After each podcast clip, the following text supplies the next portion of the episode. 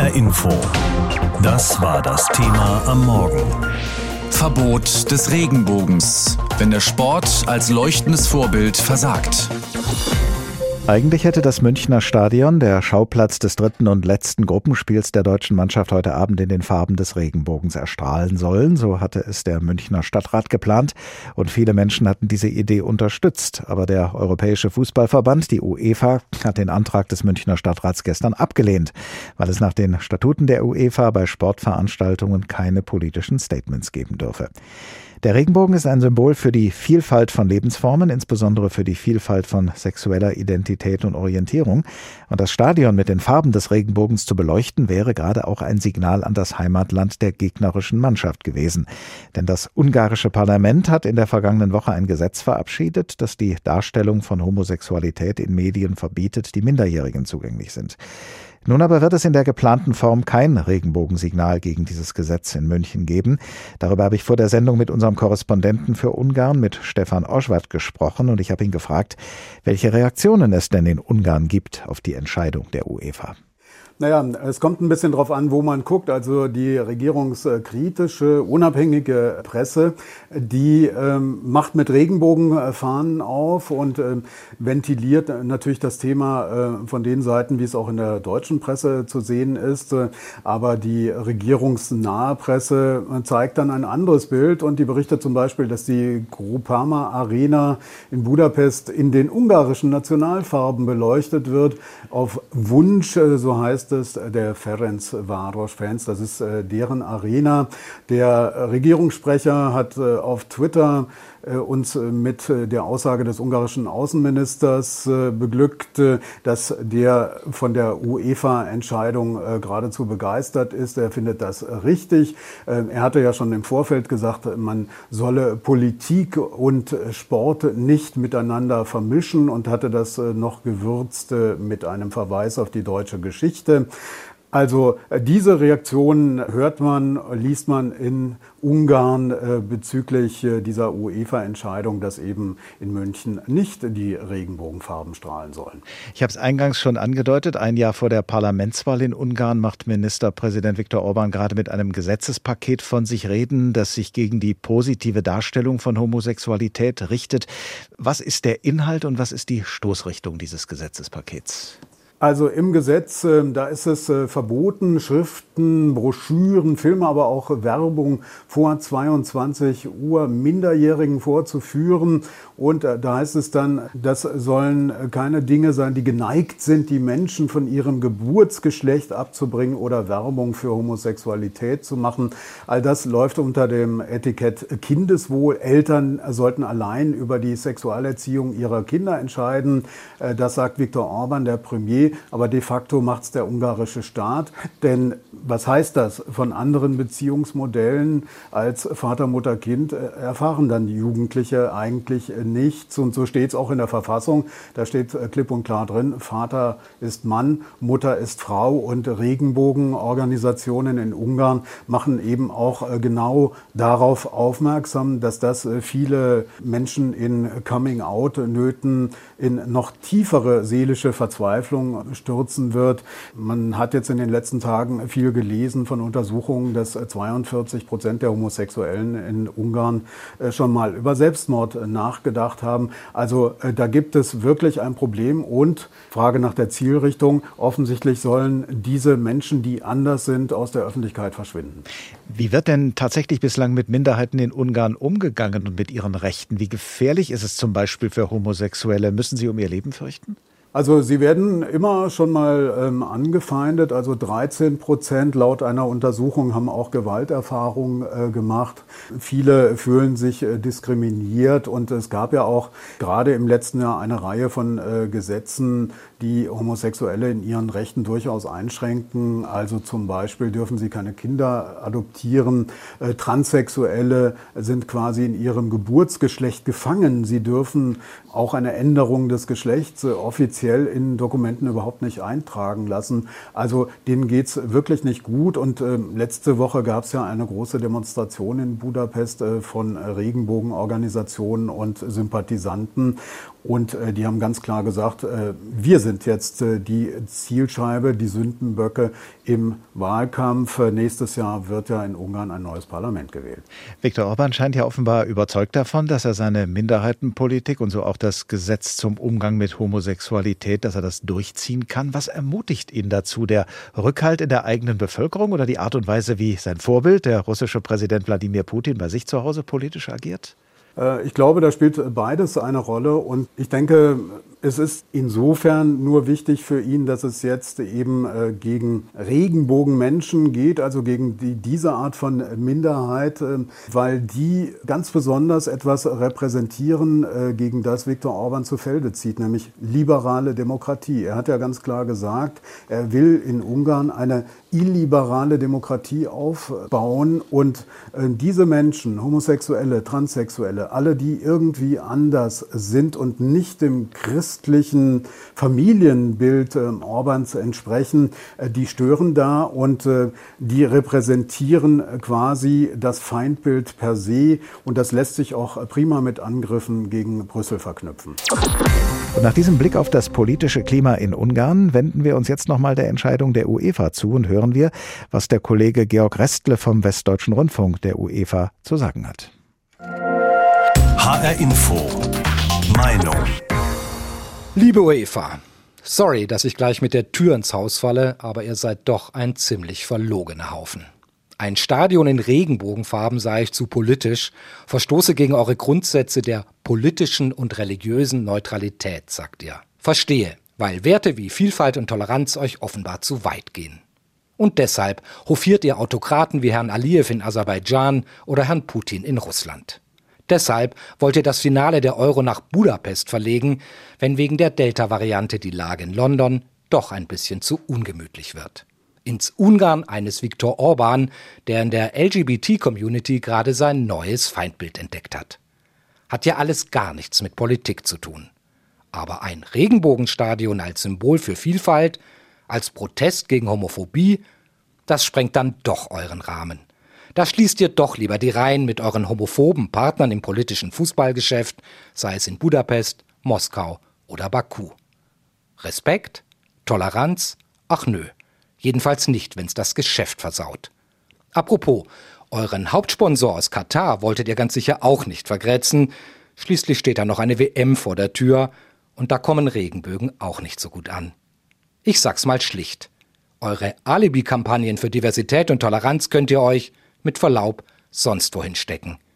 Worum es mir allerdings leid tut, um einen Fußball, der Menschen begeistern und zusammenbringen kann, gleich welcher Herkunft, gleich welcher Hautfarbe, gleich welchen Geschlechts.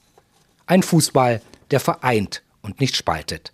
Ein Fußball, mit dem ihr ganz offensichtlich nicht das geringste zu tun habt.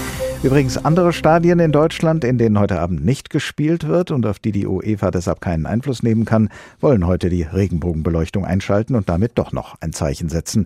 Das hat der Vorstand von Eintracht Frankfurt Axel Hellmann angeregt unter dem Motto Farbe bekennen.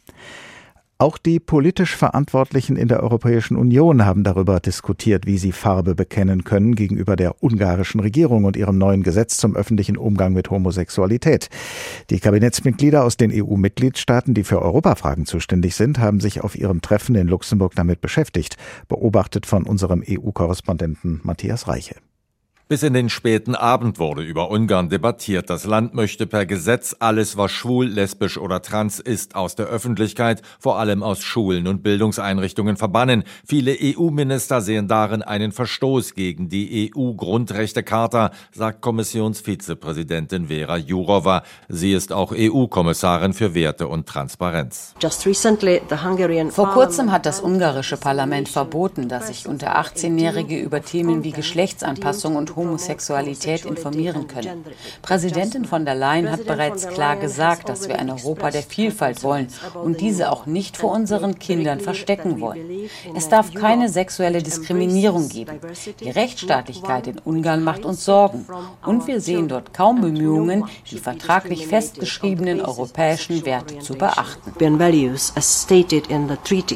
13 Mitgliedstaaten, darunter auch Deutschland, forderten deshalb in einer gemeinsamen Erklärung von der EU-Kommission die Einhaltung der europäischen Gesetze sicherzustellen. In dem Zusammenhang begrüßten viele EU-Minister auch den Vorschlag Münchens, die Allianz Arena beim Spiel Deutschland gegen Ungarn in Regenbogenfarben zu beleuchten, wie der französische Staatssekretär für europäische Angelegenheiten Clement Beon am Rande des Treffens erzählte.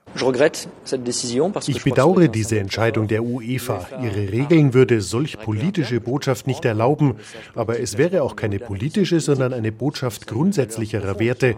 Und es hätte eine sehr starke Symbolik gehabt.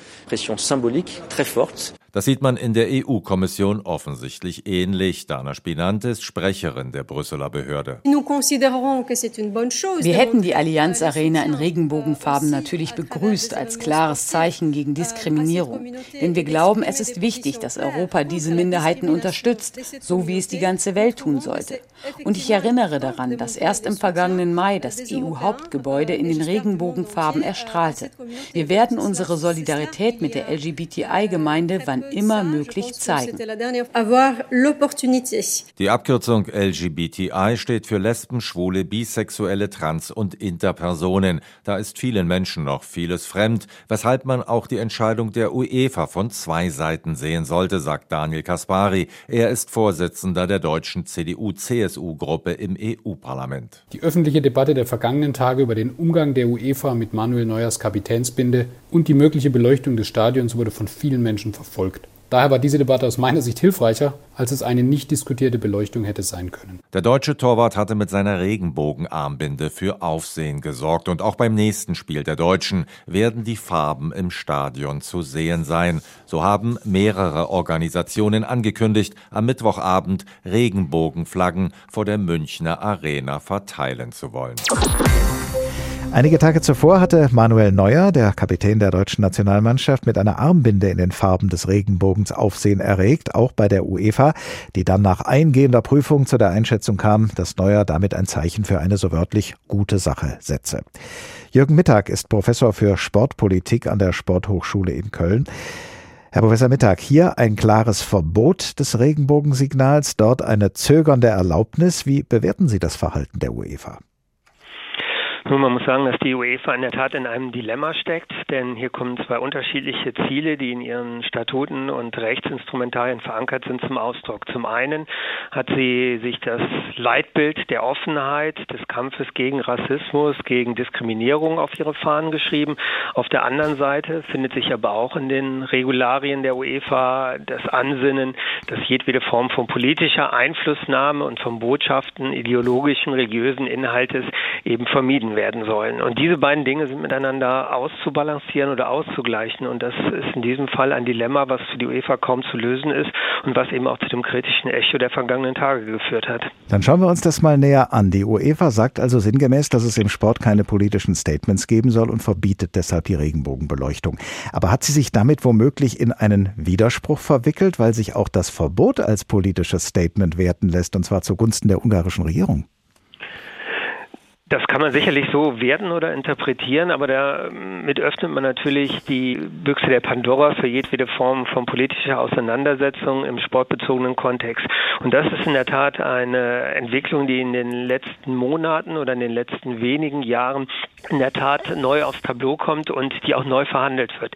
Jahrelang haben sich Sportorganisationen sehr strikt dagegen gewendet, äh, jedwede Form von politischer Einflussnahme zuzulassen. Am striktsten das IOC, was mit seiner Regel 50 das sehr explizit unterbindet.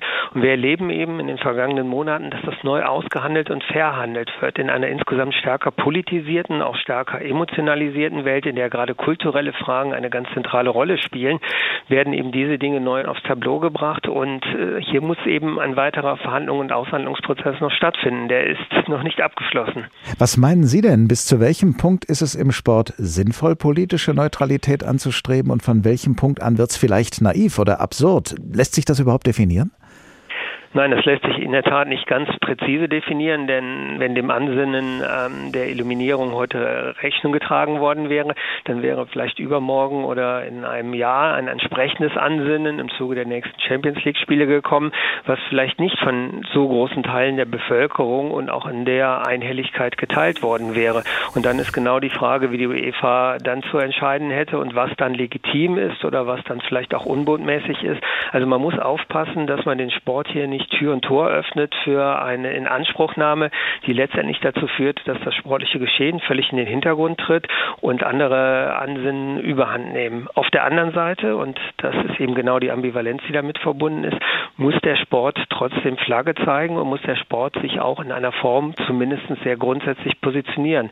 Meine Lösung wäre eben eher versuchen im Rahmen von grundsätzlichen Bekundungen und nicht im Hinblick auf das einzelne Event, auf das sportliche Ereignis, auf den konkreten Anlass ähm, eine Meinungsäußerung zum Ausdruck zu bringen, was dann auch zu einer gewissen Entzerrung ähm, dieser beiden unterschiedlichen Ansinnen führt und vielleicht dann auch für die UEFA insgesamt die Rahmenbedingungen etwas leichter gestaltet. Aber gegenwärtig steckt sie in der Tat in einem Dilemma, was nur schwer zu lösen ist. Nun steht ja in absehbarer Zeit die Fußball-Weltmeisterschaft im Emirat Katar bevor, einer absoluten Monarchie, wo Homosexualität zum Beispiel sogar verboten ist. Hielten Sie es für richtig, wenn die Sportverbände über kurz oder lang sagen würden, wir machen nur noch Sportveranstaltungen mit denen, die die Menschenrechte achten? In der Tat haben die Sportverbände sich schon weitaus stärker, als es in der Vergangenheit der Fall war, mit diesen Fragen beschäftigt, eine Menschenrechtsstrategie entwickelt, ein eigenes Zentrum für Menschenrechtsfragen im Sport gegründet, an dem auch die FIFA in diesem Fall beteiligt ist.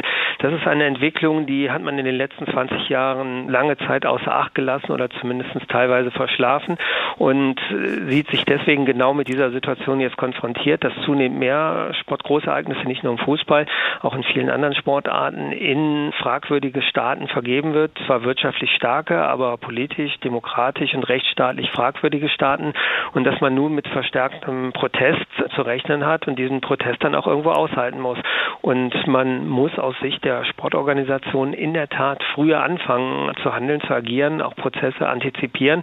Heißt so etwas wie eine Menschenrechtsstrategie entwickeln, die schon bei der Vergabe von Sportgroßereignissen diese Fragen, aber auch andere Ansinnen, wie zum Beispiel Umwelt, Anliegen stärker ins Blickfeld nimmt. Das ist bis jetzt versäumt worden und man steht da noch relativ am Anfang entsprechender Prozesse.